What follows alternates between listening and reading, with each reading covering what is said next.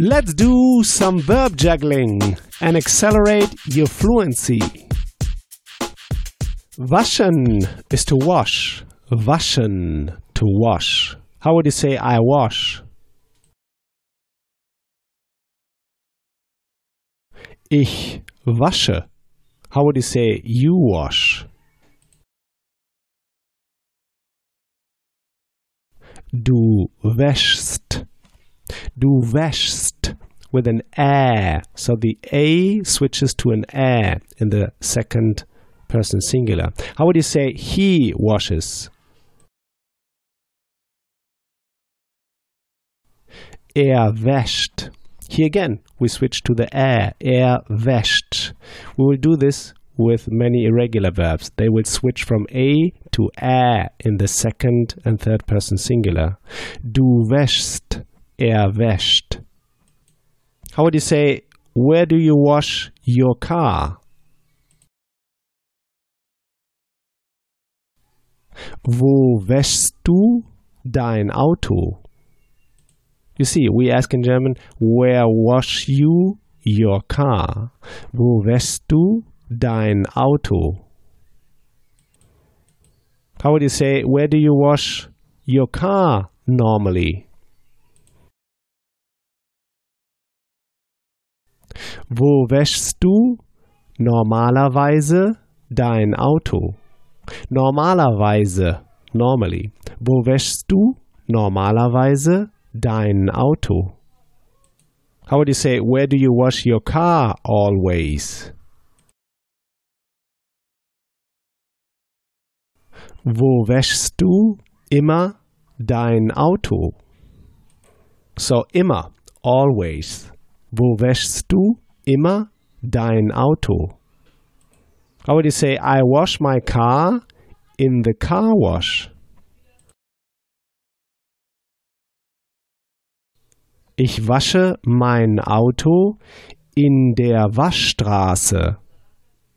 Yeah, Waschstraße is the car wash. We say wash street, Waschstraße. One word, Waschstraße. Die Waschstraße. It's a compound word, two words actually, waschen and Straße. Straße is die Straße.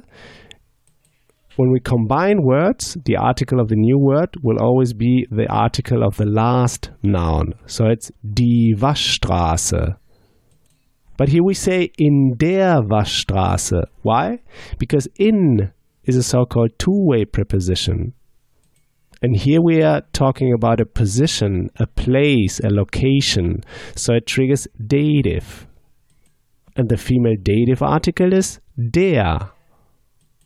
So it's in der Waschstraße. You can figure out that it's about a place, a location, because the question was Wo? Where? Wo wäschst du dein Auto? Where do you wash your car? Ich wasche mein Auto in der Waschstraße. How would you say I wash your car in the car wash? Ich wasche dein Auto in der Waschstraße. How would you say I wash the car in the car wash? Ich wasche das Auto in der Waschstraße.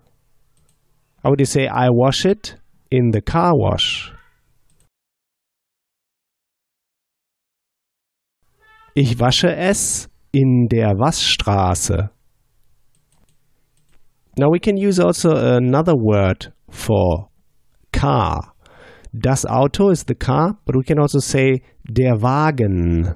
Yeah? You know the brand Volkswagen. So der Wagen is also the car. Der Wagen. So let's now use der Wagen. How would you say, where do you wash your car? Wo wäschst du deinen Wagen? You see, deinen, because what you wash is the accusative direct object. Waschen is an accusative verb. So der Wagen, masculine, and accusative becomes den Wagen with en. And you carry on the same en. Wo wäschst du deinen Wagen? How would you say, where do you wash my car? Wo wäschst du meinen Wagen? How would you say, where do you wash the car? Wo wäschst du den Wagen? How would you say, I wash the car in the car wash? Ich wasche den Wagen in der Waschstraße.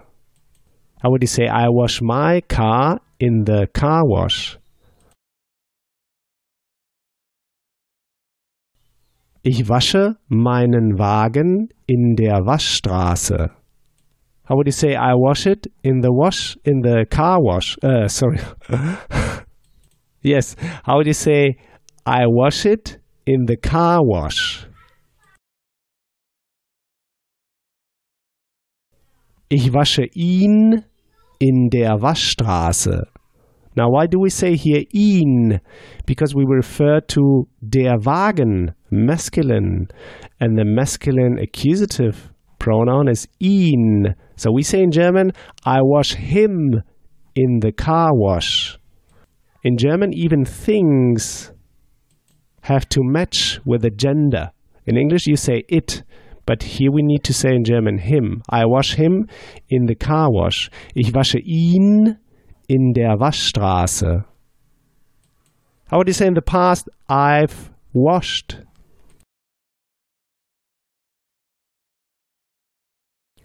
Ich habe gewaschen. You see, gewaschen is the participle. It ends with en.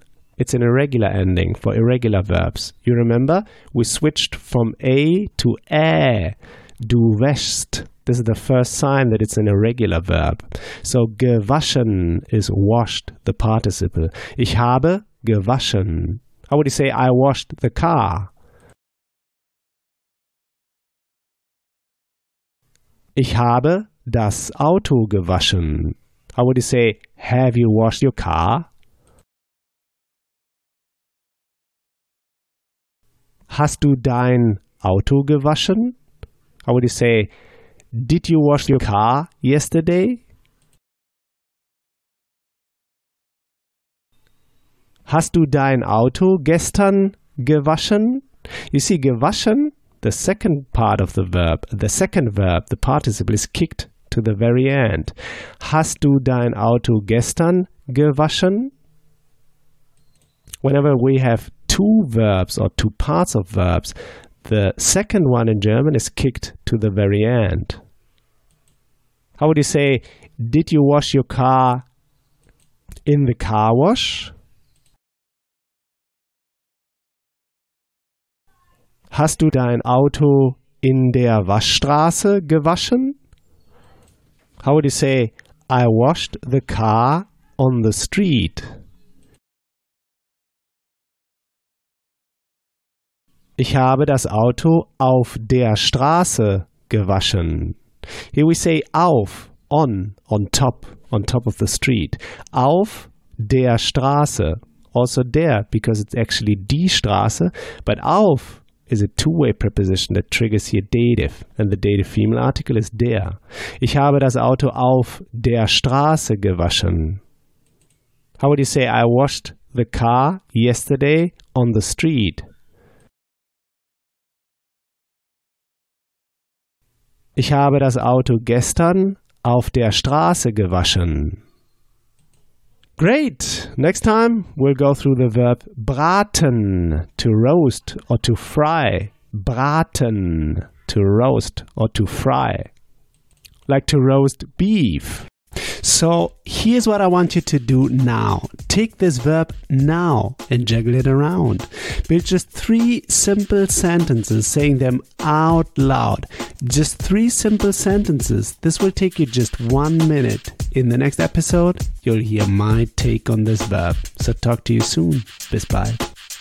If you want to get the script and translation of the key sample sentences I use in each podcast lesson, just head over to herrprofessor.com slash podcast and sign up to my newsletter at the top of the page. And in order to receive my emails, make sure to confirm your subscription in the first email I sent you. In each email, I will add the link to the podcast lesson and all the key sample sentences I use. Talk to you soon. Bis bald.